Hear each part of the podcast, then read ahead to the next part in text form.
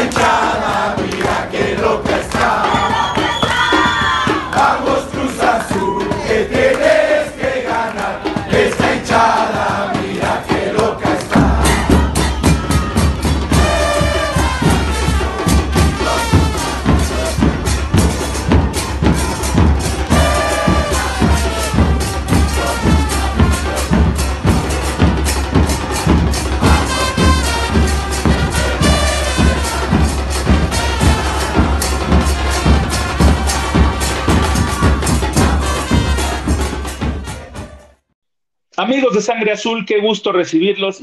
Y, antes de continuar y seguir con esta charla azul, que bien lo saben, este es el podcast de, pues ya no es el campeón, sigue siendo nuestro campeón en el Cora, en el Cora. Entonces, antes de seguir y platicar y adentrarnos en este tema, porque ahora sí eh, lo queremos hacer un poquito más dinámico en esta tercera, en esta cuarta temporada, ya no mames, ¿cuál? Se nos ha ido volando cabroncísimo el tiempo. Saludo a mi carnal, a mi hermano que regresa a esta su casa, a Entre Cruzados. Mi querido Vox, ¿cómo estás? Bienvenido de nuevo, carnal. ¿Qué tal, Nick? La verdad ya se extrañaba estar con ustedes ahí por temas laborales y demás. No, no, no habíamos podido coincidir, pero ahora que pusimos un nuevo horario o, o regresamos al horario que teníamos antes de grabación, pues ya vamos a estar aquí con ustedes cada semana. Un placer como todos y saludos a toda la banda azul. Oye, mi hermanito, pues qué gusto tenerte de vuelta. Saludamos a su lado, que le mandamos un beso en el, en donde la piel se arruga. Y este, y pues bien saben que va a seguir aquí. Eh, estamos regresando, retomando el formato inicial, el que tanto les ha gustado a ustedes, queridos eh, este, escuchas azules, pero eh, ya adentrándonos en el tema del Cruz Azul, ¿qué te parece, mi querido Vox, si comentamos los personajes y que fueron baja, y yo comienzo di diciéndote el primero que fue todo el torneo anterior, eh, el, el digamos que ya no iba a estar al final de la temporada, no iba a estar en esta temporada, dijo adiós y se fue ya. Sí, una baja muy que duele mucho, ¿no? Es de los jugadores más trascendentales, me parece, junto con, con Romo y por supuesto con Cabecita, de los que se fueron. Eh, pero como tú dices, ya era algo que ya se sabía. Eh, yo sí creo que pasó algo raro ahí dentro de, la institución para que pues prácticamente hubiera una limpia del equipo campeón, ¿no? Eh, estamos hablando ya de prácticamente 12 bajas de aquel equipo que, que, este, que levantó la, la novena, ¿no? Cuyo plantel eh, básicamente el primer torneo solo habían salido Misael y Elías, si no me equivoco, y este torneo pues salen 10 jugadores eh, de, la, de la plantilla, ¿no? Lo cual es bastante fuerte.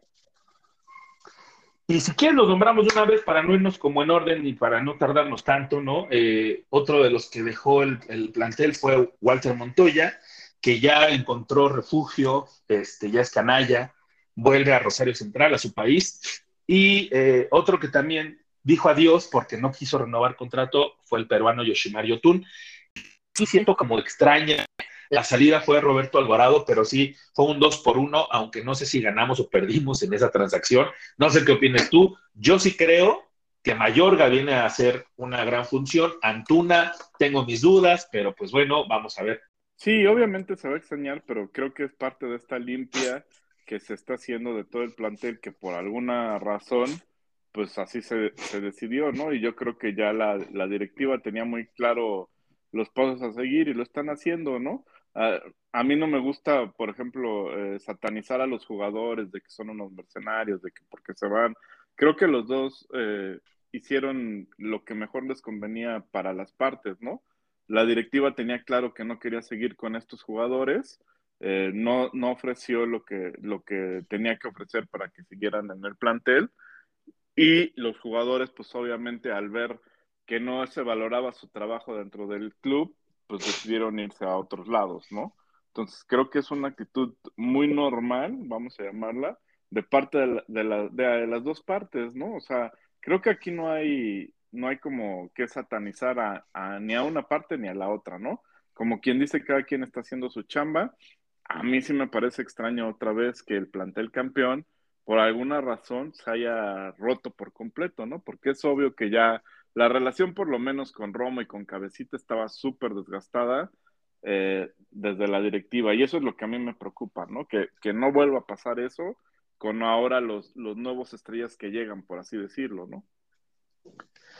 Sí, eh, y sorpresivamente Romo, yo no me esperaba su salida, lo mismo que sucede con Cabecita. Cabecita sí ya tenía deseos y mostraba como ese interés, pero Romo, eh, pues lo veías más ubicado en otro equipo europeo tipo Orbelín Pineda, y resulta que se va a los Rayados de Monterrey. Eh, sí sorprendió mucho, ¿no? Porque Charlie Rodríguez es una promesa todavía, entonces, este, no sé quién, ahí sí, no sé si están parejos o no. Rodríguez, que puede ser muy interesante dentro de la escuadra de, de, Reynoso. Sí, es que al final del día todo es relativo, ¿no? Si tú me hablas del romo de la novena, pues sí creo que salimos perdiendo. Si tú me hablas del romo del torneo pasado, pues creo que ganamos un montón. Eh, ahora por edad, pues ganas un poquito porque Charlie es más joven, ¿no?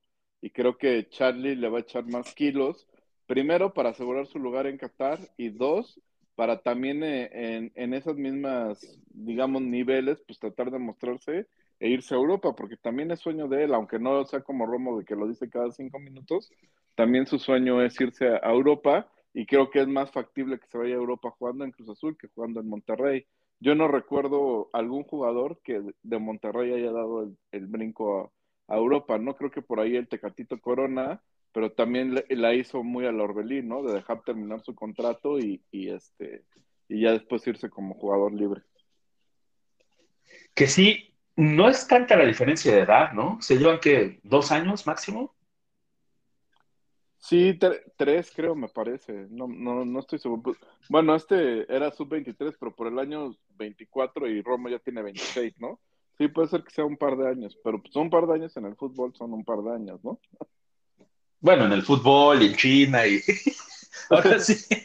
No, pero hay, o sea, aquí estás hablando de que es un deporte que normalmente si juegas 10 años ya jugaste mucho, ¿no? Claro, hay sus excepciones como Chuy Corona o este Cristiano Ronaldo si lo quieres ver a nivel internacional, pero la mayoría, de los, ajá, la mayoría de los jugadores tienen una carrera de aproximadamente 10 años, ¿no? Y en esos 10 años pues dos años estás hablando casi el 20% de su carrera, ¿no? Y bueno, esos son los personajes que se están yendo, ¿no? El Cabecita Rodríguez todavía no es oficial, pero según está arreglado con un equipo de Arabia Saudita, él a lo que va es a los dólares, ¿no? Y, y a mí me parece muy, muy, eh, vaya, se entiende perfecto, puesto que su carrera está ya por entrar en la fase final, ¿no? Entonces, tiene que asegurar su futuro y, yo estoy feliz de que se vayan. Ya nos dieron este, una estrella más, han pasado a, los anaqueles de la historia azul como grandes triunfadores y no como simples espectadores, como muchos otros que nosotros hemos visto infinidad de jugadores desfilar por esta plantilla y que no hicieron absolutamente nada, pero eh, ellos sí se van así, por la puerta grande, tal vez y no de la mejor manera, pero sí se van y se van campeones y eso es lo que nos importa. Y ahora, ¿qué te parece, mi querido Vox? La incorporación de Cristian Tabó, este atacante uruguayo de 28 años, que viene, de, bueno, procedente de, Puebla y que estuvo en los equipos de Racing, del Nacional, estuvo en el Atlas, campeón ahora. A mí me parece muy interesante porque sí hacía falta un, jugador que desequilibrara un poquito como lo, lo, que ha mostrado Tabó. Entonces, híjole, ya tengo ganas de verlo con, la playera azul. Sí, realmente a mí lo que más me entusiasma de, de Tabó es que es una petición directa de Reynoso, ¿no? Entonces a Reynoso, a Reynoso un poquito pues le están quitando como la, los pretextos o las excusas para no poder triunfar. Había como esa dinámica de que ya había varios jugadores que no querían estar y yo siento que no era por el cuerpo técnico ni porque hubiera este, vestidor roto ni nada. Había una mala relación con la directiva, eso hay que decirlo como es, ¿no? Y pues si uno ya no se siente a gusto en el lugar donde trabaja con tus jefes, eh, ¿no? Con los directivos, vamos a llamarlo así, con, con el consejo, pues es difícil que rindas, ¿no? Eh, creo que todos aquí alguna vez en la vida hemos sido empleados y eh, pues es eso, ¿no? Cuando no estás lugar a gusto en un lugar, pues te tienes que ir, porque si no, la, la relación nada más pasa a desgastarse cada día más y cada vez es, es más feo, ¿no? De, de, los dos lados. Pues por eso yo sí digo que no satanicemos, porque los dos actuaron pues de acuerdo a lo más conveniente, ¿no? Este, Romo sale, sí, él su sueño era Europa, pero la directiva dice, pues si no lo vendo ahorita no le gano nada. Entonces Monterrey lo quiere, sí, órale, va, y la directiva se movió para sacar a los jugadores. Lo mismo de Cabecita, oye, Cabecita, si, si te quedas acá, este, eh, en primera vas a estar descontento y es muy probable que es otro torneo malo como el que pasó. Y en segunda, pues te vas a ir igual que, que Orbelín sin dejarnos nada. Entonces mejor te vendo ahorita eh, quién es el mejor postor, pues este equipo de Arabia, vámonos, ¿no? Y de nuestro lado como aficionados, pues duele que se vayan estas figuras y no queda más que agradecerles. Esa es mi postura, ¿no? Agradecerles por la novena, por lo que demostraron aquí, porque la verdad la temporada de la novena fue, o sea, fue un sueño, no ganamos de churro, eh, barrimos con la liga esa temporada, ¿no? Fueron 12 triunfos seguidos, si no me equivoco. Primer lugar, más puntos realizados, eh, este récord de puntos, o sea, fue una locura total barrer la liga de principio a fin prácticamente, ¿no? De la jornada 3, si no me equivoco, que habíamos perdido los primeros dos partidos hasta el final, el mejor equipo siempre fue Cruz Azul. Entonces, esa temporada se va a recordar históricamente, aunque esperemos que llegue la 10 bien rápido, la de la 9 va a ser bien difícil de superar. Lo vimos con el Atlas que ganó de otra forma, ¿no? Es válido también ser campeón así, pero no fue un equipo que, que, mandara en la liga toda la temporada. Sí, como bien lo mencionas, eh, cuando uno no se siente a gusto en, eh, su lugar de trabajo, realmente ya estás como hasta de malas y ni siquiera rindes y ya te estás preocupando por otros temas y no tanto por enfocarte en tu trabajo. Lo de esta temporada, a mí me parece que puede ser eh, una réplica. No, no es cierto. No, pero sí puedes, puedes, eh, están armando un trabuco bastante interesante con las incorporaciones de, de Tabó, de Antuna, de Mayorga, no nada más en esta temporada, sino a futuro también, porque son unos chicos que tienen, están borrando y están dejando en cero la, presencia de Billy hasta en los jugadores, y eso me parece que también es muy sano y muy entendible, porque este, como, eh, eh, como parte de una directiva, quieres borrar absolutamente todo lo que te hizo daño llámese Billy Alves, Álvarez en, en, Cruz Azul y están haciendo eso. Me parece lo correcto. A mí, la verdad es que sí, también yo opino lo mismo en el sentido de que todos están buscando su mejor, eh, eh, bueno, algo, ¿no? Un beneficio propio. Entonces, en ese sentido, si yo ya estuve pagando tanto tiempo, tengo este activo y, se me va a ir gratis, pues prefiero mejor venderlo en estos momentos, sin duda alguna. Y el futbolista, pues obviamente tiene que ver siempre por su futuro y su bienestar. Y en ese sentido, muchos se fueron de Cruz Azul, unos querían seguir, otros ya no querían seguir, pero finalmente también están los que deben de estar y van a llegar los que sí quieren estar. Mayorga ha demostrado en una foto que de niño su papá era azul y no sé qué, bla, bla, bla. Eh, increíblemente emocionado y, con una disposición, al menos eh, lo ha declarado así, de, romperse la madre por este equipo. Y a mí me parece que es bastante, bastante aceptable. Y bienvenidos jugadores así, ¿no? Que vengan todos así, con esas ganas y, es, esa hambre de triunfo, güey. Sí, sí, además si en algo se ha caracterizado Reynoso, pues es en sacarle jugo a los jugadores. Eh, yo creo que por ahí este, podemos ver una muy buena versión de, de Uriel Antuna y los demás, eh, creo que de verdad no, no, queda duda, ¿no? O sea, lo que dijimos de Tabó, pues él lo pidió, eh, a Mayorga también él lo pidió, Lira, pues era una posición que históricamente habíamos sufrido desde que se fue Marcone, ¿no? Desde que se fue Marcone no habíamos tenido un 5 ahí que que realmente convenciera a todos, ¿no? El caso de Rafa Vaca sabemos que polariza la, a la afición, yo soy de los que personalmente no me gusta mucho como jugador y creo que ahora vamos a tener un jugador que sí tiene todas las cualidades, ¿no? Porque Vaca hay que reconocérselo, era un, un güey que corría por todas, que, que, que se mataba en la cancha pero que le faltaba técnica, le faltaba visión, vamos a, decirlo así, y Lira creo que lo va a venir a, a, sentar con el paso del tiempo, ¿no? Entonces ahí sí este, tenemos una, un medio campo muy, muy distinguido, con Lira, con Paul, que todavía se queda seis meses, y, y, con Charlie Rodríguez por, por el otro lado, por la derecha. Pero si quieres todo eso lo platicamos un poquito más a fondo, ya en el siguiente bloque donde vamos a, a, a hablar un poquito del parado táctico de este nuevo Cruz Azul y cómo, cómo esperemos que se enfrente a, a Cholos. Esta máquina que se renovó y que cambió de modelo, este dos, modelo 2022, que luce bastante guapo y bastante poderoso. ¿Y qué te parece, mi querido carnal, si nos vamos con lo nuevo de Block Party que salió en el año pasado, 2021? Nuevecito, no tiene, yo creo, ni dos meses esta canción, que a mí en lo personal me sorprendió mucho Block Party, eh, únicamente lo seguí con el Silent Alarm, que fue su primer disco y que fue un trancasísimo, ¿no? Ya los otras, la, las otras entregas no, no, no fue ese Block Party, empezaron a buscar por otros lados y hicieron, hay unas cosas que no fueron tan, tan fortuitas para ellos y ahorita están retomando ese camino que hicieron en Silent Alarm esta canción se llama Traps, espero que la disfruten igual que yo. No sé si ya la has escuchado, pero si no, a rato lo platicamos. Disfrútenla ahorita y regresamos para platicar más de la jornada 1 que se nos viene.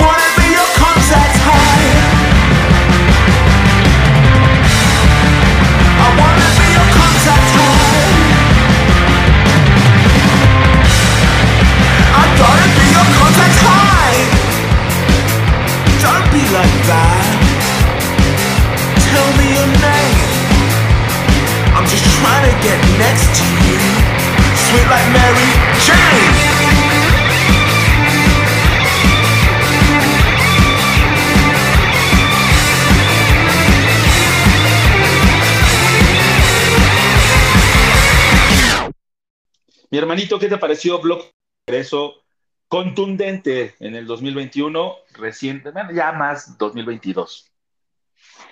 Muy buena, ¿eh? Muy buena la elección y esperemos que, que así sigan discutiéndose con muy buenas rolas.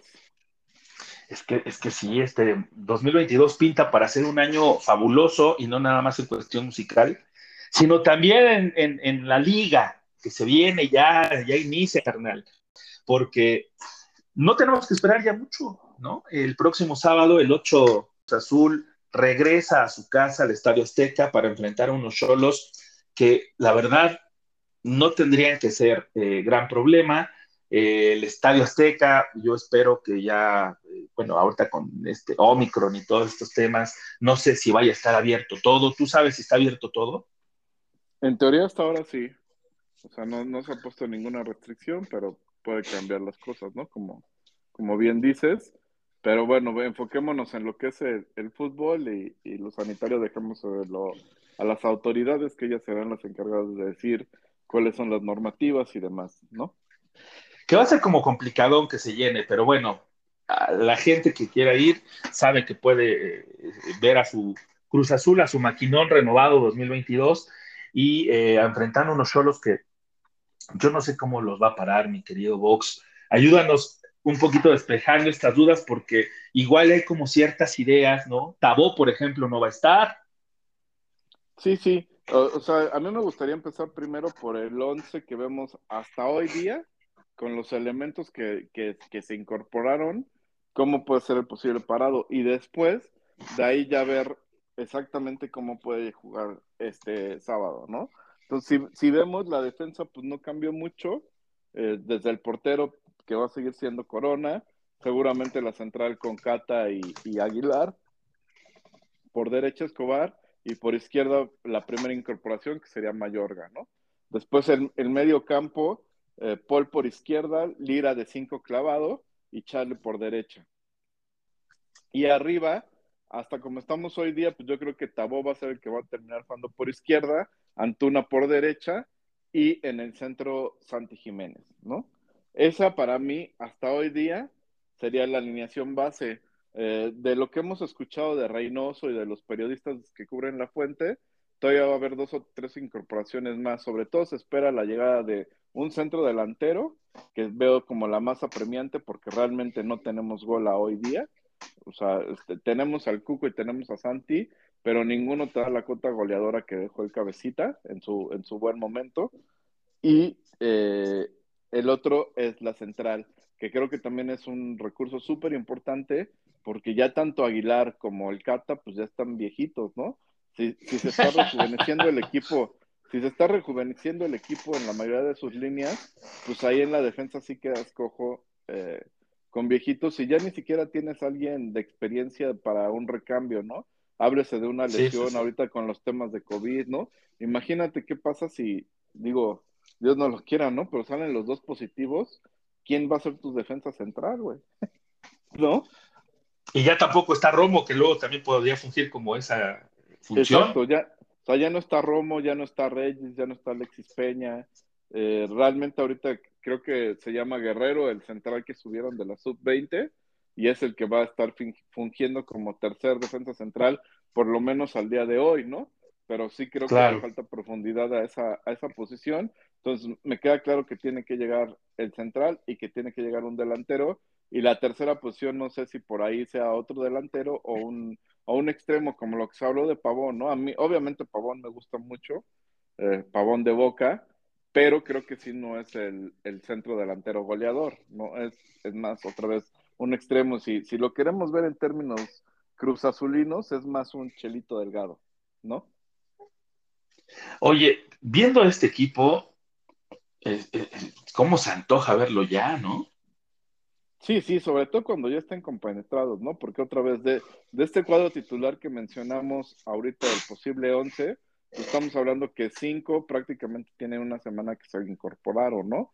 Por ahí Antuna, eh, Taboy y, y, Mayorga tienen un poquito más, y Charlie y, y, y, este Eric Lira, pues prácticamente tienen un par de días. Pues yo sí creo que va a ser difícil que los vamos de titulares. Tal vez por ahí Lira lleva algo de ventaja por el hecho de eh, jugar la altura. en la altura. Ajá, de claro. jugar en la altura.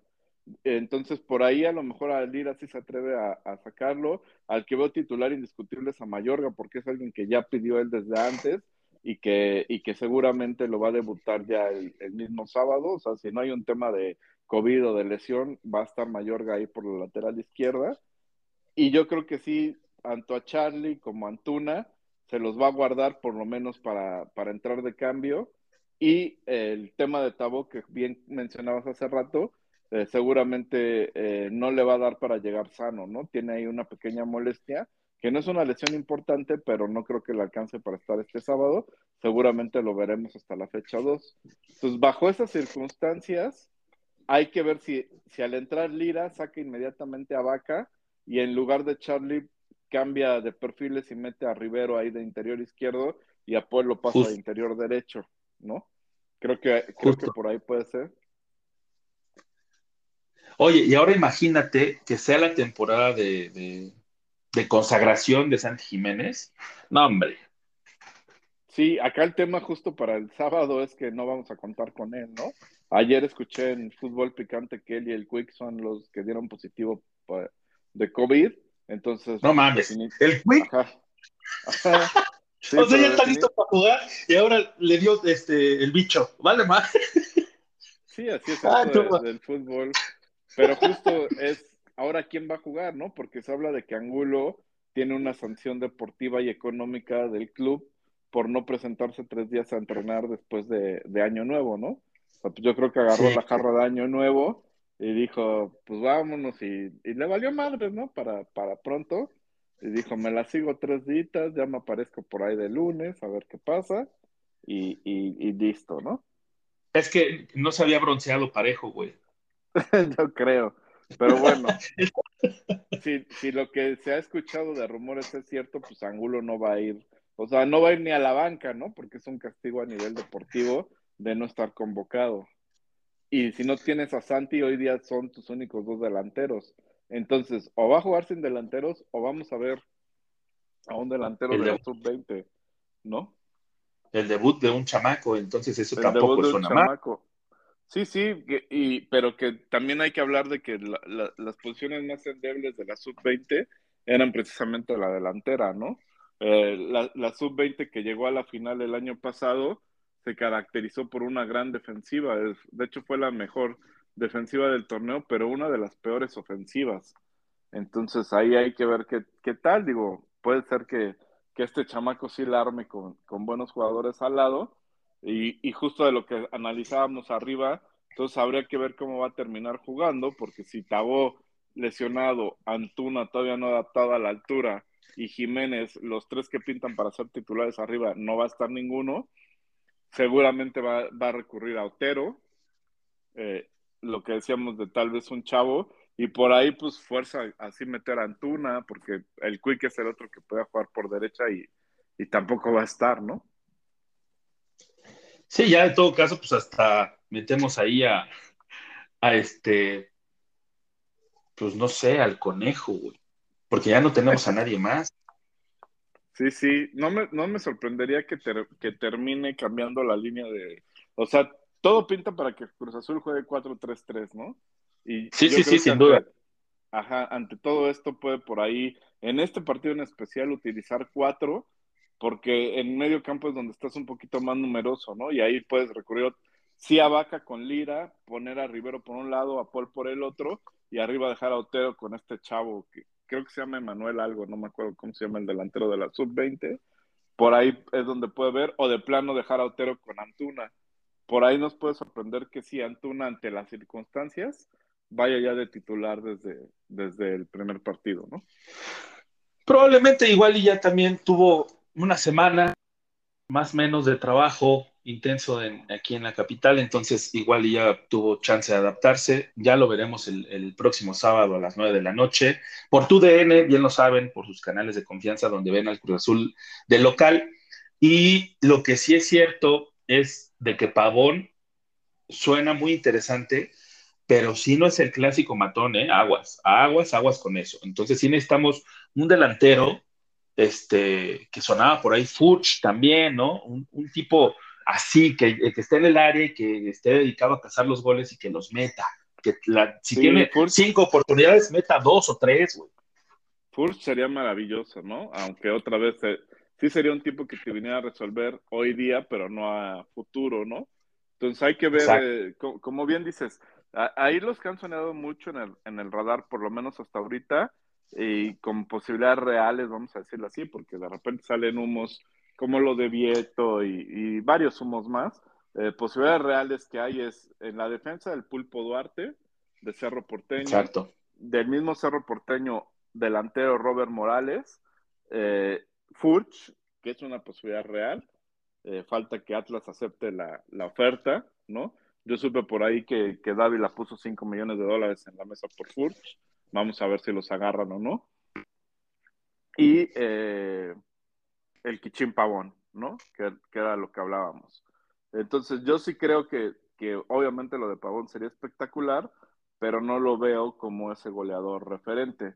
Yo más bien lo veo como venir a completar esta, estos extremos rapidísimos que vamos a tener con Tabó, con Antuna, imagínate meterle al Kichín Pavón, y entonces si ya tu centro delantero traes a otro que puede ser eh, este Morales, que si no mal recuerdo está tasado como en 2 millones, o sea, es, es, un jugador de menor costo que sí lo puedes adquirir y que es un chavito. Al final es, es un güey que apenas debutó hace poco en, en, en Cerro Porteño y que está su carrera ascendiendo, ¿no? Y que va a haber como un paso venir acá, como pues han, han hecho varios delanteros paraguayos como Salvador Caballero. Y además, yo sí, yo creo que Julio Furch puede, ser un gran referente azul. Tiene como, como ese perfil, ¿no? Eh, no sé, esperemos que se concrete, ya estaremos viendo. Tenemos aquí a febrero, me parece que se cierran las inscripciones, ¿no? Digamos, para este torneo y para el Cruz Azul y todos los equipos Ojo, nada más Furch es el único que tiene que estar registrado prácticamente ya. Creo que es una semana más a lo mucho porque es el único que viene de la misma Liga MX. Entonces, por ejemplo, si, si juega ya el fin de semana con Atlas, pues bye, ya no, ya no va este, a estar con Cruz Azul esta temporada, ¿no? Es así de simple. Para los que vienen de afuera, sí tenemos el plazo hasta febrero, como bien dijiste, entonces ahí todavía es un poquito más fácil que, que, se incorporen, por lo cual yo veo más factible que vengan jugadores de afuera a que, a que se haga lo de, lo de Furch. ¿Y qué buena? Tú que has este, leído un poquito más, porque yo el único que he visto fue lo de el, en la liga italiana, ¿cómo se llamaba? Palucci, Lucacci. Vieto. Vieto. ¿Te acuerdas de un helado que se llama Vieneta? Así me suena, güey, pero Vieto. Vieto entonces es totalmente puro humo. Cristian Pavón está un poquito más cerca. Eh, Alexis Duarte está un poco más cerca. Pero ¿quién así para un delantero que la verdad yo no he visto a alguien más que lo de Furch? No, ahorita realmente esas son las, posibilidades reales, ¿no? O por lo menos las que se han filtrado, que no son humo, que sí hay un interés y que sí hay una negociación, ¿no? De hecho, de, de por ejemplo, del Kichín Pavón se habla de que ya hay un arreglo con el jugador, o sea, ya se arregló el sueldo, el contrato, etcétera, pero falta obviamente el arreglo con el club, en este caso Boca Juniors, que no olvidemos que Kichín Pavón hoy día está como en la situación de Orbelín hace seis meses, es decir, en seis meses es un jugador libre, entonces también puede darse la posibilidad de que si Boca no baja sus pretensiones, eh, Cruz Azul te, termina esperando los seis meses para eh, que venga. Y eso me hace sentido con estas declaraciones de Reynoso de dos o tres refuerzos, ¿no? Yo creo que van a ir por el centro delantero Matlón claro. y van a ir por el central. Y el, el, tercero que está como en veremos, pues es precisamente Pavón, ¿no? Listo. Ah, bastante interesante el mercado para Cruz Azul. La verdad es que eh, empezaron a contratar y que llegó Lira, y que llegó Antuna, y que llegó Mayor, y que yo no. Sí, o sea, acá la cosa es, en nombres suena fantástico, ¿no? Y si todavía lo redondeas otra vez sí, sí, con claro. esas dos o tres posiciones que siguen haciendo falta y que seguramente van a venir a, a ser titulares, porque eso es lo que, es, que, que, que, va a pasar, este, suena en el papel fantástico. Pero justo, si estamos hablando de cinco más por lo menos dos, estás hablando de siete jugadores nuevos siete. titulares en, en, tu equipo, ¿no? No sabes cómo, que nunca han jugado juntos, no sabes cómo van a funcionar, no sabes, o sea, muchos dicen, ah, Reynoso hace un año llegó y los hizo funcionar, sí, pero un equipo que ya venía jugando junto, ¿sí? Solo tuvo una o dos incorporaciones que sí traían la moral muy baja por lo que había pasado con Pumas y demás, pero era un equipo que ya venía jugando junto desde varios torneos atrás, ¿no? O sea, yo te diría, desde la era Peláez se empezó a formar como ese núcleo de jugadores y después se fueron incorporando algunas piezas puntuales, como el caso del cabecita, etcétera, ¿no? Eh, pero era un equipo que ya traía trabajado. Este equipo va a ser nuevo, ¿sí? O sea, ¿quiénes van, quiénes van a quedar de, de, de titulares, digamos, del equipo campeón? Corona, por ahí el Cata, Escobar, Pablo. y arriba, es que Pablo ya ni siquiera lo estoy poniendo porque seguramente si traen el central, al que van a sentar es a Pablo, ¿no? Ah, bueno, cierto. Ajá, al que van a sentar es a Pablo. A Paul. Estás hablando, hay tres y Paul, cuatro, ¿no? Prácticamente de tu medio campo para arriba todo el equipo es nuevo. Entonces, para mí es un volado eso. Hay que ver cómo se, cómo se conjuntan, cómo trabajan en equipo, etcétera. En el papel, los nombres, yo coincido contigo, son grandes jugadores. Y si lo redondeas con un gran defensa y un gran delantero, mis respetos, ¿no? El trabajo de Dávila es para quitarte el sombrero de- del nivel de jugadores que está trayendo. A mí, otra vez, pues sí, el, el caso de que se hubieran ido todas sus estrellas, no lo entiendo, no me gusta, pero pues como ese, tampoco te vas a poner a llorar todo el tiempo de puta, estos güeyes ya, ya lo hicieron, ya lo... No, pues hay que apoyar a lo, a lo que, a lo que se tiene hoy día, ¿no? Y el panorama con estas contrataciones no pinta tan mal. Hay que ver cómo se conjunta el equipo. Si este equipo se logra conjuntar y trabajar como un equipo, puede darnos este, buenas satisfacciones.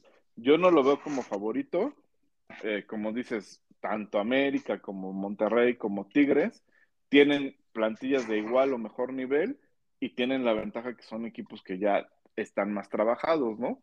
Y que ya llevan más tiempo con, con sus técnicos, con ese plantel, vamos a llamarlo.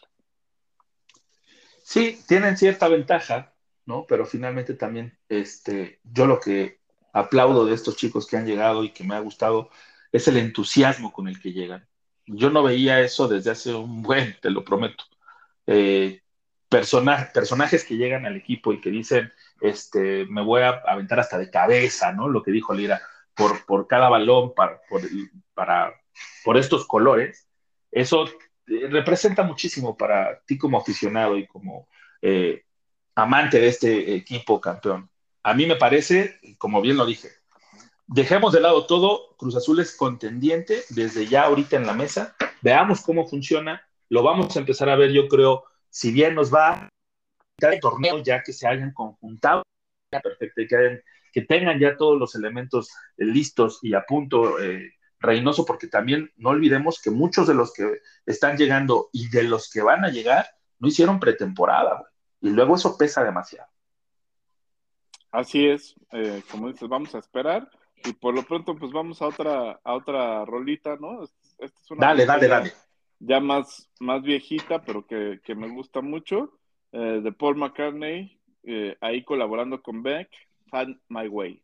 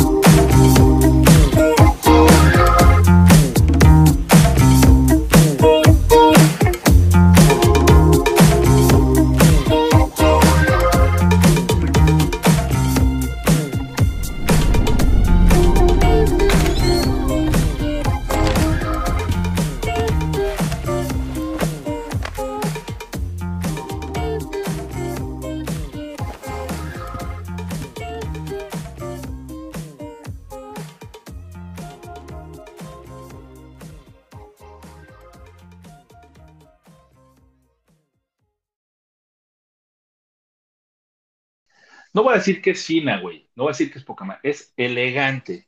Elegante esta canción que acabamos de escuchar.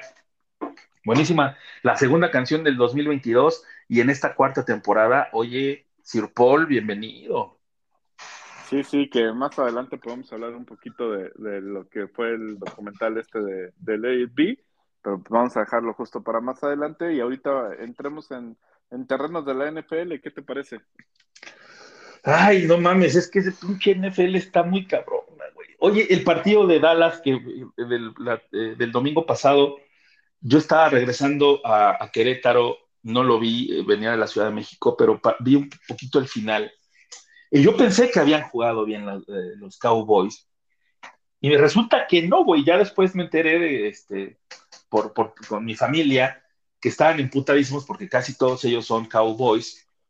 Y me dijeron que jugaron de la chingada, ¿no? Que cometieron muchos errores que ya no se deben de permitir a estas alturas de la temporada. ¿no? Sí, eh, invariablemente este año lo que ha estado fallando, que, las expectativas eran diferentes, la ofensiva, ¿no? En especial el juego terrestre y eh, Dak Prescott, ¿no? Con porcentajes de, de pases completos muy bajos. Este, creo que, que pues, va a ser un albur ya verlos en postemporada, va, va a depender mucho contra quienes les toque en los cruces, pero sí, eh, pues han dependido de una defensiva brillante que, que, ha, que armado este Dan Quinn, que era aquel que fue eh, coach de, de, Atlanta, que los llevó a Super Bowl contra Nueva Inglaterra y que también se encargó de la defensiva esta de la Legión del Boom de, de los halcones marinos de Seattle, ¿no? Entonces, la defensiva ha sido una grata sorpresa y la ofensiva ha sido la que ha decepcionado un poco. Y si te fijas, los juegos, pues no los han perdido por, tantos puntos, ¿no? Eh, fue 25-22, si no me equivoco, este, este partido, cuando justo el pateador falló un gol de campo en el primer cuarto que pues, hubiera sido el, el, hipotético empate, ¿no? De ahí en, ahí en fuera, tratando de cubrir otros equipos, pues los que se ven muy fuertes nuevamente del lado de la americana son los jefes, a pesar de que perdieron este, este fin de semana también, pero la verdad que se ven muy, muy, muy potentes. Y del lado de la nacional, Green Bay. Creo que esos son los dos grandes favoritos, aunque sabemos que la NFL siempre nos depara sorpresas. Contendientes de un lado y del otro. En la americana veo muy fuerte a, a Green Bay, veo fuerte a Buffalo para competir. Son los dos que creo que pueden dar pelea. Y de la nacional, pues no podemos descartar para nada a, a Tom Brady con, con los Bucks, que sabemos que siempre, siempre está ahí, ¿no? Tom Brady. Y eh, a los Rams, los Rams los veo muy fuerte, eh, incorporaron eh, veteranos, vamos a llamarlo así, que han hecho su plantilla aún más fuerte, como es el caso de, de Odell Beckham Jr., el, el receptor famosísimo que se hizo en los en los gigantes y de Von Miller, aquel linebacker que era el corazón de la defensa de los Broncos de, de Denver. Que justo mis 49 se juegan la vida el próximo domingo contra los Rams. Que yo espero y estoy haciendo chonguitos, güey, para que metan puros este, suplentes, porque este, que se nos facilite y que podamos entrar. Este, ahí está, está en nuestras manos. Lo, es nuestro si ganamos ese partido, pero si no dependemos de otros resultados, y o mejor dicho, si perdemos, eh, Santos entra eh, eh, al quite y nos deja fuera de la postemporada. Entonces, está pelado ese pinche partido. Sí, está pelado y fíjate que ahora sí que, hablando también de mis vaqueros, pues a nosotros nos conviene que pierda Rams para todavía aspirar a subir en la, en la, en la tabla de posiciones, ¿no? Por así decirlo, para, sobre todo en la segunda fase de playoffs, ¿no? Y, inclusive en la primera fase de playoffs no te conviene tampoco ser el, el, cuarto sembrado que es ahorita donde está Dallas. O sea, uh -huh. de todos los líderes de la división, pues se forman del 1 al 4. Ahorita Dallas está en ese 4 porque vas a recibir al comodín más poderoso, que en este momento son los mismos Cardenales de, de Arizona, ¿no? Con los que acabas sí, de perder y, de, y demás.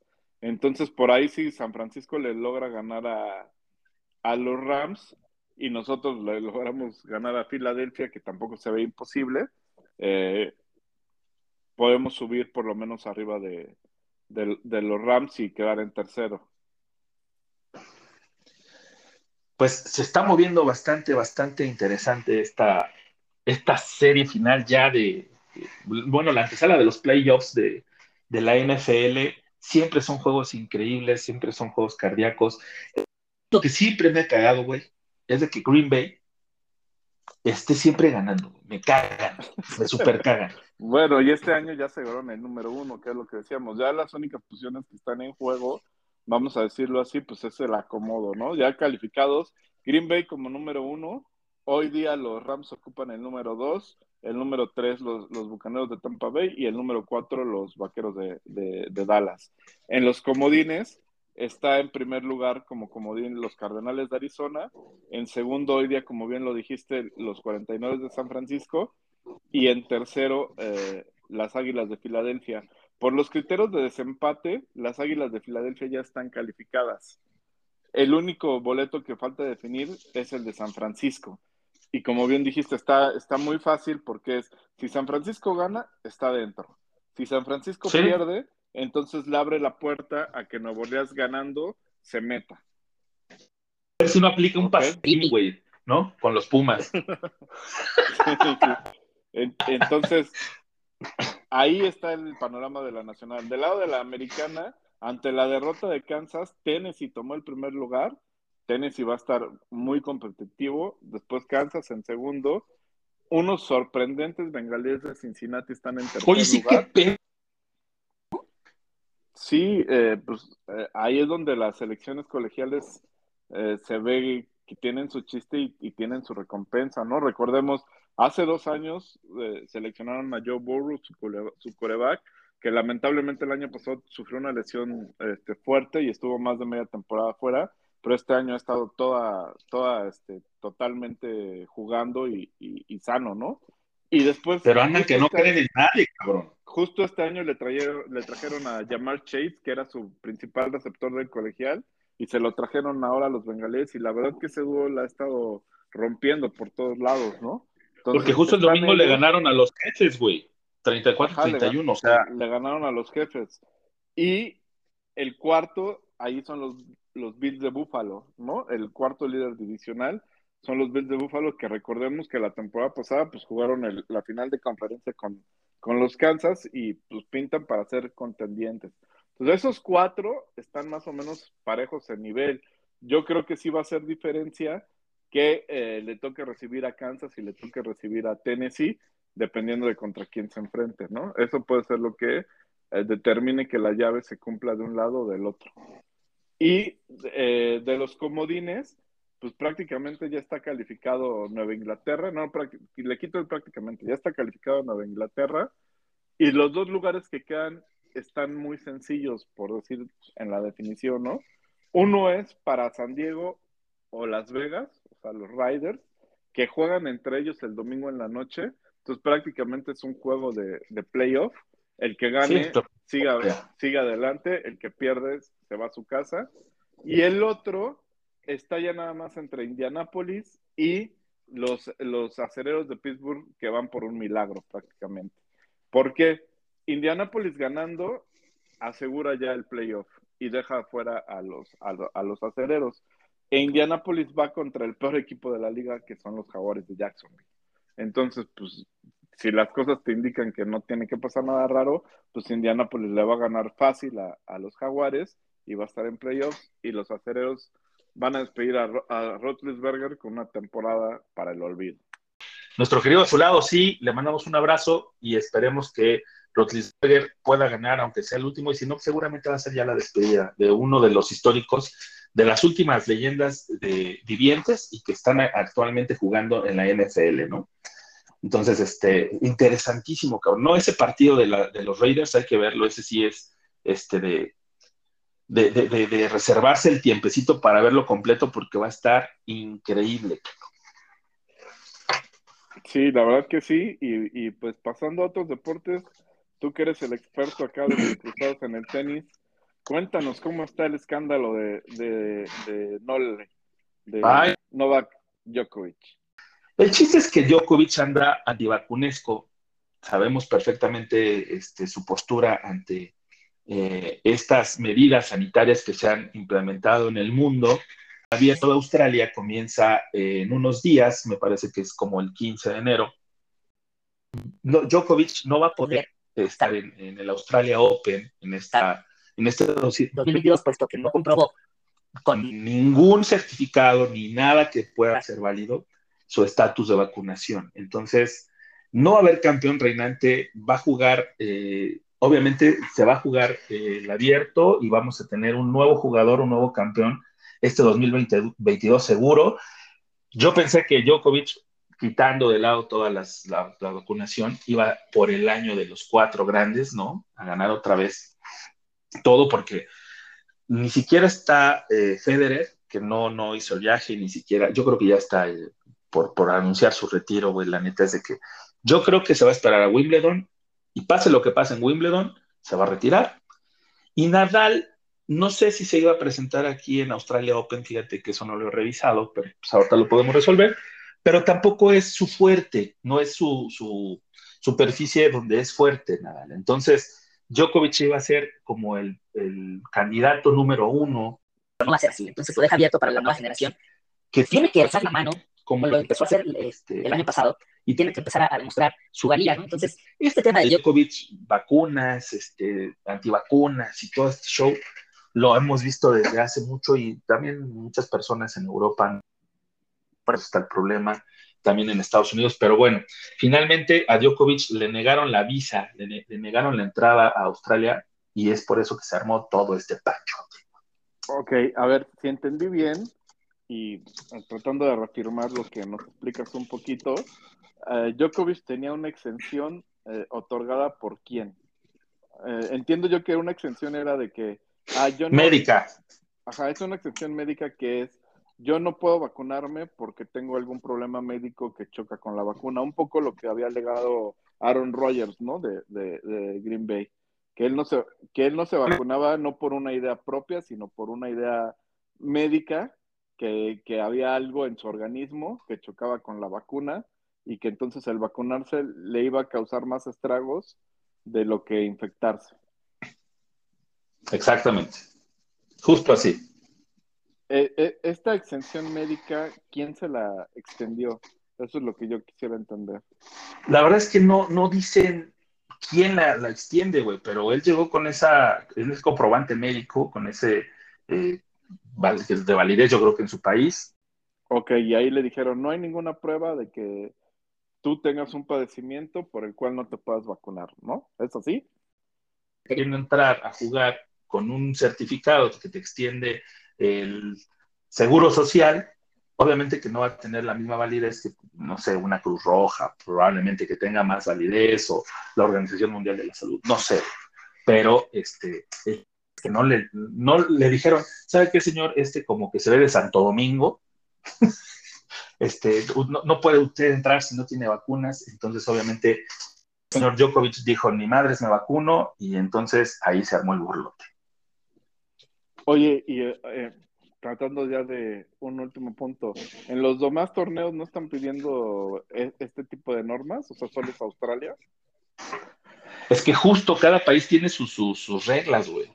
O sea, eh, vamos a ver qué pasa, porque el siguiente, el siguiente Grand Slam es eh, en Francia. Entonces, en Francia Roland sabemos Garros, de la situación, ¿no?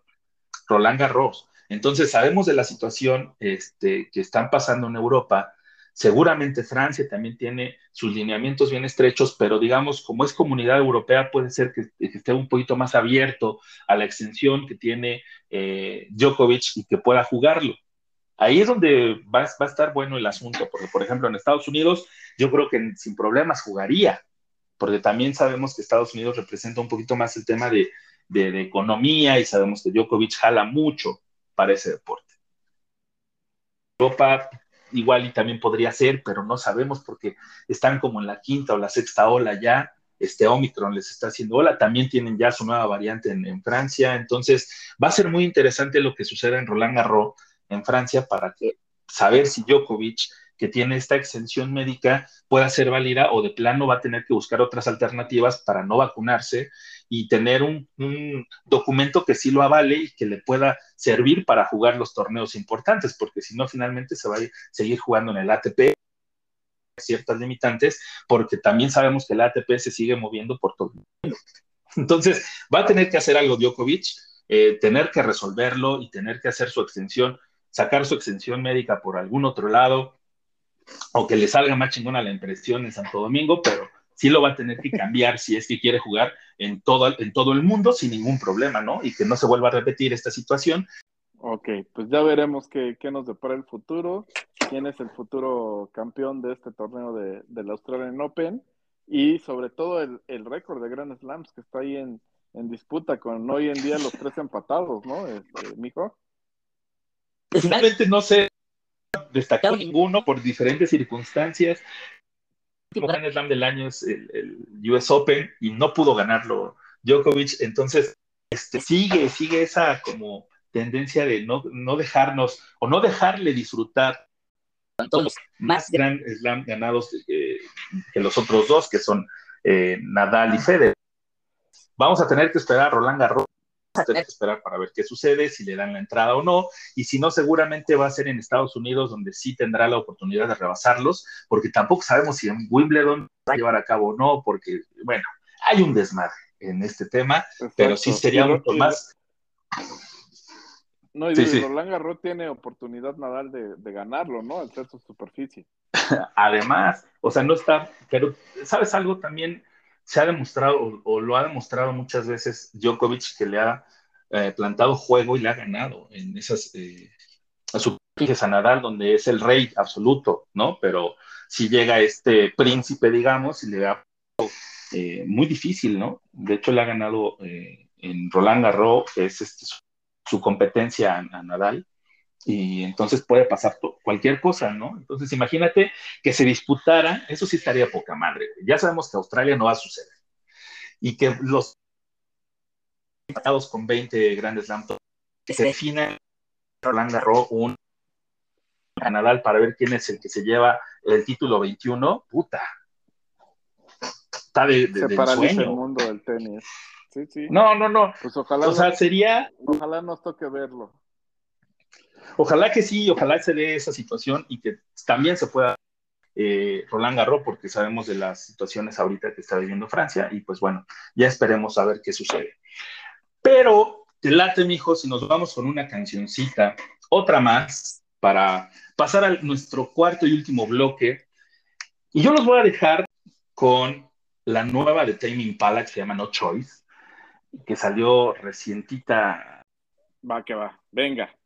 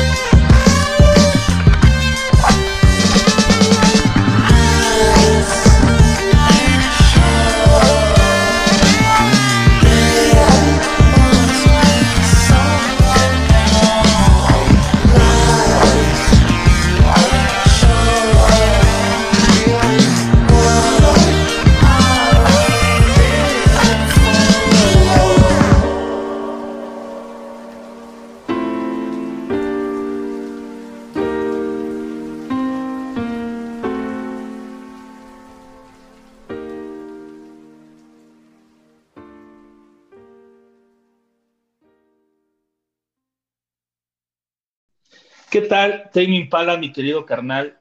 Es una joya ese, ese disco. Bueno, Tame Impala me encanta completito, güey. Sí, la verdad que, que muy bueno, ¿no? Este, tuvimos la oportunidad de verlo ahí en el, en el Pal Norte en noviembre pasado y pues la verdad se la rifaron muy, muy cañón. Bueno, y a todo esto, ¿qué has visto? ¿Qué te gusta? Mencionaste lo de los Beatles. Yo no he podido ver.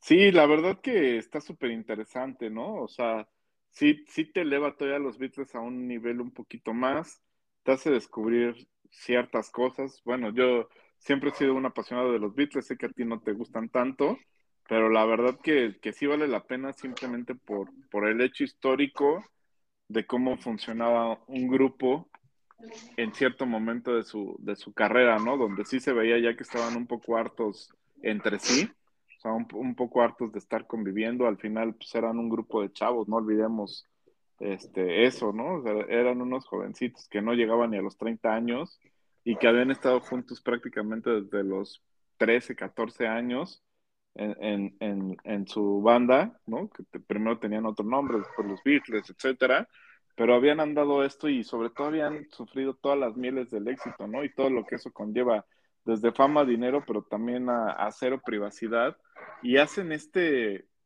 experimento, vamos a llamarle, que antes de grabar justo el, el álbum que después se termina denominando Let It Be, que lo graban en vivo, eh, en la preparación, digamos, en los ensayos, todo esto, graban y microfonean todo donde están ellos conviviendo, ¿no? Entonces, al principio sí se nota así como que, güey, me están grabando, pero con el paso de los días se ve que se les olvida el pedo, ¿no? O sea, ya, ya la grabación no pasa así como a segundo término y eso lo hace súper interesante porque ya empiezan a desenvolverse como, pues como lo que son, ¿no? O sea, seres humanos empiezan a pelear, empiezan a, pues a tener diferentes este, tipos de discusiones y demás, donde ya se ve que les vale madres que esté una cámara o un micrófono, ¿no? Y todo eso se vuelve súper interesante. Por ejemplo, eh, de- denotan mucho la, la relación con, con George Harrison, donde pues como que siempre lo pendejearon, ¿no? Siempre lo tenían ahí como que, güey, tú eres menos, tú no estés chingando. Y todo eso se viene, se ve cabrón, ¿no? Y, para mí lo que sí resulta impresionante es el proceso creativo de Paul McCartney, ¿no? Que, que bien sabemos, o sabíamos que pues, las dos grandes figuras de los Beatles eran Paul y John, pero acá se nota que, que Paul es el que llevaba la genialidad a, a otro nivel, ¿no? O sea, sí de repente viendo que, o sea, no sé, se me figura como que estaban en un cuarto de niños jugando todos y de repente John empieza a componer Let It Be, The One and Windy Road, Get Back y así de pendejaditas, ¿no? Empieza Get Back, Get Back. Dices, güey, no mames, ¿cómo, o sea, cómo una genialidad tan cabrona se te puede ocurrir pendejeando, ¿no? Está, está interesante todo eso. Fíjate que yo estoy impresionado con el, con tantas reseñas que he leído sobre Get Back. Yo empecé a verla también, no, no tanto como fan de, de los Beatles, porque bien sabes que no, no son mi hit, pero como un documento histórico de una banda importantísima en el mundo, ¿no? Entonces, empecé a verla así, este, no llevo nada, o sea, prácticamente llevo como media hora, que para las horas, o no sé cuánto dura completo, ¿no? Porque son tres episodios, pero duran, creo como, es como la trilogía del Señor de los Anillos, güey, se la mamaron. Entonces, Sí, sí, este, así. sí, ¿a poco no? Incluidas también la de los hobbits, güey, o sea, chingo, güey. Entonces, este, empecé, te digo, llevo media hora y sí es así como de, que van llegando así de, ¿qué tranza, güey, no? Y, y llega con Yoko, este, se van incorporando y tiene como ese dejo, la nostalgia ahí siempre va a involucrarse cuando hablemos de los Beatles y ya después este, viene lo demás, la, la, la grandeza y lo que hicieron y todo este tema, pero finalmente lo primero que te, por, por lo primero que lo ves es nostalgia y el querer saber las entrañas de ese gran monstruo llam llamado The Beatles, ¿no? Que aparte fue su último disco que hicieron juntos, ya tenían muchos pedos, pero lo increíble de todo es que tenían menos de 30 años, cabrón. Eso está cabrón, ¿no? Que tenían Sí, 7, exacto. 28 años y, y los ves y, y te quedas así como de, güey, este güey ya, ya muere. O estos güeyes ya mueven el mundo y no tienen ni los 30, está mamón. Sí, y no tenían yo creo que la conciencia de eso, ¿no? O sea, habían estado en un viaje por relámpago a- en el éxito y justo yo creo que una de las cosas que te das cuenta es que sí rompe su relación es la muerte de, de Brian Epstein, de su, de su manager, y que no encuentran un papá que era, o sea, yo siempre sentí que esa figura era como su papá, que los mantenía unidos, que no permitía que el bullying fuera tan manchado entre ellos, etcétera, ¿no? Eh, o sea, mantenía cada quien en su lugar sin que se pisotearan y ju- justo cuando empiezan a, perder esa figura paterna, por decirlo de alguna manera, pues ya se empiezan a subir de nivel. La verdad que es, muy manchado cómo tratan a, George Harrison, ¿no? Sobre todo, pues cuando ya tienes la referencia de quién fue George Harrison en, en esta época de la vida, ¿no? Y que, que quiénes fueron los monstruos de los Beatles y demás. Y de repente que ahí los ves que, le- que esos güeyes, o sea, la verdad, Paul y George, Paul y John se la pasan diciéndole, güey, tú eres un pendejo. Cuando te quieras ir, vete. Ahí hay 20 güeyes que van a ocupar tu lugar. Che culero. O sea, también cambia esta perspectiva de lo que tú pensabas de. Por eso a veces es, es real lo que te dicen, ¿no? Si ya, si, si admiras a alguien, no lo conozcas. Porque Sí, puede cambiar tu perspectiva absolutamente. Sí, eh, yo, yo creo que otra vez, separando un poco, que a mí, a mí me gusta hacer ese ejercicio, sé que es bien difícil, pero separar al artista de la persona, ¿no? Separándolos un poco, pues eh, a nivel artista creo que Paul todavía se encumbra más, ¿no? O sea, se encumbra más. Si, bien justo ahorita pusimos una rolita de él como, soli- como solista, este, todavía llega a un nivel más porque si dices, güey, no mames, el proceso creativo que tenía ese cabrón era otro pedo. Un poco eh, se baja del altar artístico, otra vez tomando solo lo artístico, este, John Lennon, ¿no? Para mí. Porque sí lo ves como un güey que, que echaba más desmadre que, que realmente participaba en el proceso creativo. Sin embargo, creo que sí era un súper complemento para, para Paul y que los Beatles jamás pudieron existir si no es por John Lennon, ¿no? Porque se ve que Paul es el que sacaba como las tonaditas y, y, y la- los versos principales de las canciones, pero el que les daba ya el toque final era, era, era John Lennon, ¿no? Eh, decía, las, las, las complementaba muy bien, pues.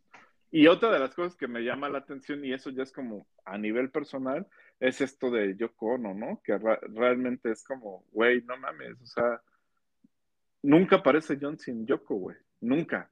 En todos los días que están ahí, que son como 30 días de, de grabación, antes de, de- de grabar el álbum, no hay ni un momento donde este güey aparezca sin Yoko Ono. Y está cabrón eso, ¿no? Sí, sí, sí, pero eso también está increíble, ¿no? Que tienes 30 días y hacen una obra maestra, güey. O sea, lo, así lo, lo ha determinado. Veintitantos, porque quitamos 30, ¿no? O sea, los primeros días fue como de a ver qué pedo, cómo está, no sé qué, bla, bla, bla.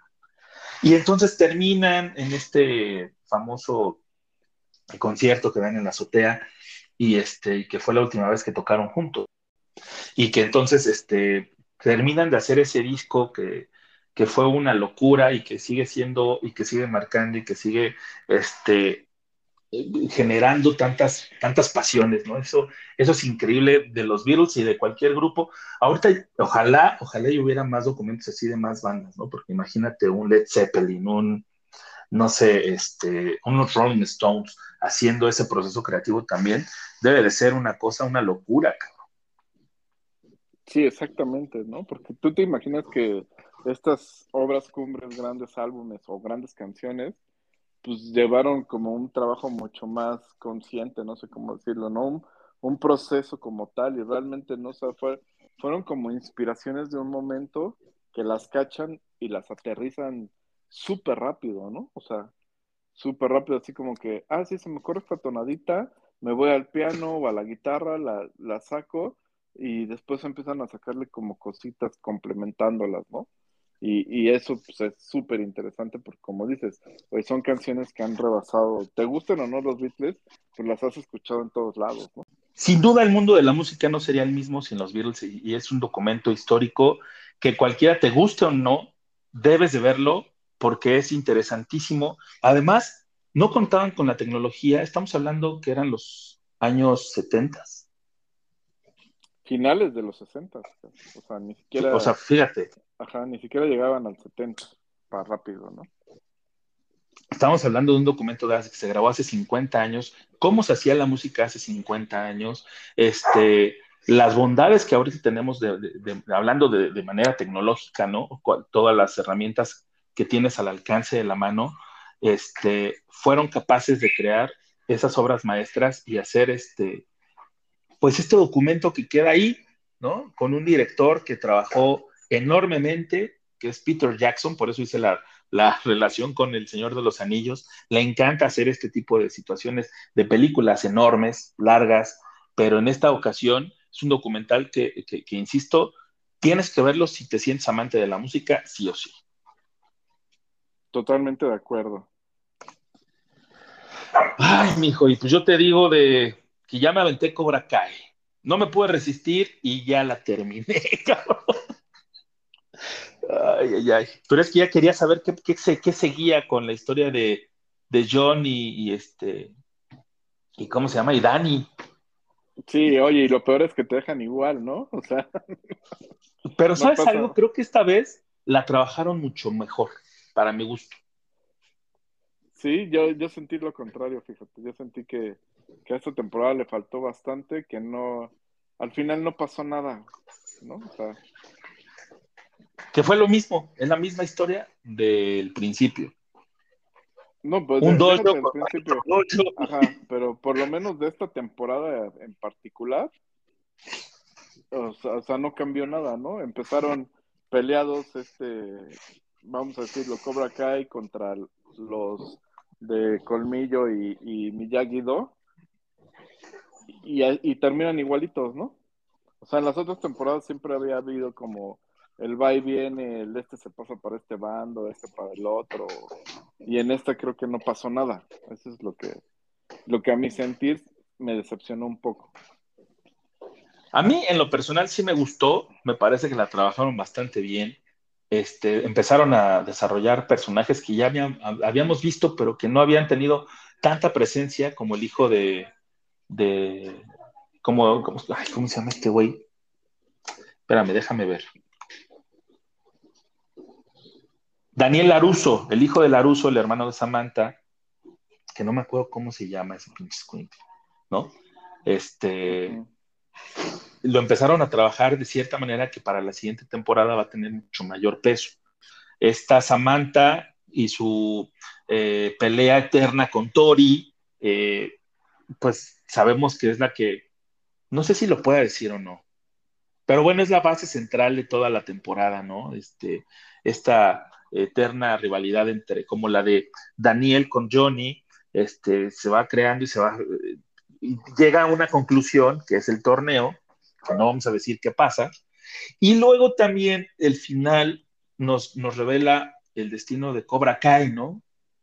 Que es bastante interesante con ese, eh, digamos, vuelta inesperada, con la aparición de otros personajes y con este, esa definición de, de lo que sigue siendo Cobra Kai, que finalmente es esa la ideología que tiene, ¿no? Ganar a pesar y sobre quien sea. Entonces, este, est estuvo eh, muy entretenida.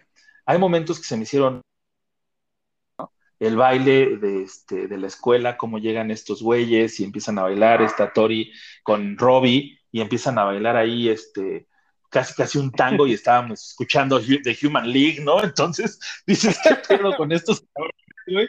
Este, el, el cambio que, que, muestra Hawk, ¿no? Eli Moskowitz eh, durante toda la temporada también me parece muy extraño porque al principio era muy rebelde y ahorita como que le limaron las uñas y se las cortaron, güey. Eh, sí, es, exacto, como que todos los personajes eh, dan unos giros bien bruscos que sí te sacan de pedo, ¿no? Por decirlo de alguna manera. Este, se supone que era, como, o sea, a mí se me figuraban como mariposas o como orugas que iban convirtiéndose en mariposas y de repente dices, güey, otra vez volvió a ser oruga, qué pedo, güey, ¿no? Sí. sí. eso sí le pasa mucho a este personaje de Eli, ¿no? Y otra Ajá. cosa es el personaje de Miguel Díaz, que tiene una conclusión bastante extraña. Yo no sé si va a regresar o no para la siguiente temporada, pero desarrollo de personaje me parece que no va a tener ya tanto peso. Entonces, lo trabajaron bien para la quinta temporada. Este, si no hacen algo diferente para la que viene, de verdad va a ser como muy pesado ya verla, ¿no? Y se va a ver como, se va a convertir en un The Walking Dead con tantas temporadas y con el mismo tema todas las temporadas. Entonces, Exacto, este, y lo que te digo que no, al final si tú lo ves eh, objetivamente, pues no pasó nada en la pinche temporada, ¿no? Empezaron el bando de, de esta, de los que bailan, como esos que se me fueron los nombres, ¿no? Tori Contra- y, este Robbie. A Tori y Robbie contra Miguel y, y la hija de la Samantha. contra Samantha, y, y así todo, o sea, toda la pinche temporada fue lo mismo, ¿no? Empezaron así y terminaron así, y pues, ya nada más hubo el torneo ahí de por medio, que aparte, o sea, como dices, es- esas, güey, el Riz siempre había sido bien malo y ahora en el torneo, no, no lo hagas, haz lo que tu corazón diga. No, Sí, sí, O- o sea, Es que, güey, se fue sensibilizando, pues ya está Rooks, güey, ya, este, O sea, sí se, me, sí, me- domingos. sí se me hicieron que dieron unos bandazos bien gachos, ¿no? Así de, güey, este personaje así, como dices, el- el- lo de Eli fue ya muy, muy puntual, pero también lo de Riz se me hizo así como que, güey, ahora me quiero convertir en el nuevo señor Miyagi, no mames. ¿No? Oye, pero ¿qué tal el, el- el conjunto que mostró Demetri de Pac-Man, güey, en el baile? Oye, no mames, yo quiero un traje así, cabrón, está de huevos. Sí, sí. Pero bueno, en términos generales está muy entretenida, está igual sigue, este, por ahí escuché y recuerdo a Girls, Girls, Girls de Motley Crue, que también me encendió, este, mucha música ochentera, ¿no? Las playeras que saca Johnny, híjole, son la envidia total la que salió, sacó de Van Halen y, la, y una de, de, de Sabbath ahí, híjole, cómo se me antojaron tenerlas en el guardarropa, cabrón. Sí se viste que chido el ruco. Ajá, creo que eso es de lo más rescatable, sigue siendo la música, eh, con todo y, y todo, como dices, con todo y escenas que nada que ver como la del baile, no puede ser música ochentera y bailando tango, cabrón. Sí, sí, sí, no mames, haz de cuenta que estaban haciendo este, no sé, este, Do You Really Want to Hurt, Hurt Me? Y estaban bailando como tango, cabrón. Entonces, pero eso sí, la Tori qué bien se ve, güey. Pues, me gusta más la Sam, pero la- cada, cada uno tiene lo suyo, ¿no? Mira, qué bueno, así no nos peleamos tú y yo, bueno, hacemos un dojo aquí de Tori y el otro dojo de Sam, entonces cada quien con su cada cual y está. A mí me parece que Tori se ve muchísimo mejor y aparte acá con su papel de, este, como de Cenicienta incomprendida del 2021, ¿no? Entonces está chingón. Y Samantha, que es la niña consentida que está revelando con sus papás y que dice yo quiero encontrar mi camino. Y, o sea, está, padre, la verdad que sí está muy entretenida y también para las nuevas generaciones yo creo que les deben de, causar bastante entretenimiento esta serie que si a nosotros que tenemos esa nostalgia de haber visto las películas y enteritas y, haber, su- haber sufrido esa fiebre del, del Karate Kid, con esta serie de Cobra Kai me parece que todavía este, nosotros todavía amamos más esos personajes y mis sobrinos que tienen 11 y 12 años igual que yo, entonces ya estamos ávidos de que venga la siguiente temporada, que no sabemos cuándo sucederá, segura- seguramente será hasta el año entrante, pero bueno, A esperar. ¿Qué te parece? ¿qué te parece, mi querido carnal, si hablamos de Spider-Man ya para despedirnos o esa la dejamos para, para la siguiente? Pues vamos a dejarla para la siguiente, ¿no? Creo que ya nos extendimos bastantito con este Ay, primer güey, es que programa de la cuarta temporada. ¿Eh? Ay, es que sí estuvo muy chido, pero bueno, tienes toda la razón, pero este, les recordamos nuestras redes sociales entre cruzados, nos van a encontrar ahí. Eh, obviamente tenemos que cambiar el, DOS por el número 2 y en Twitter nos van a encontrar como E Cruzados, eh, haciendo también el mismo cambio. No se pierdan también toda la playlist de Spotify. ¿Y con qué nos vamos a despedir, mi querido carnal, para vernos el próximo viernes, donde todos, bueno, esperemos que, que suceda y que no nos falten viernes cada semana vamos a estar estrenando un capítulo de esta cuarta temporada. Nos vamos a ir con esta rolita de un grupo mexicano que a mí me gusta mucho. Es de estos, vamos a decirle, eh, de la nueva ola, se llaman los Sgt. Papers, eh, siguiendo con Ah, este mood Beatle, y la rola Échale campeón.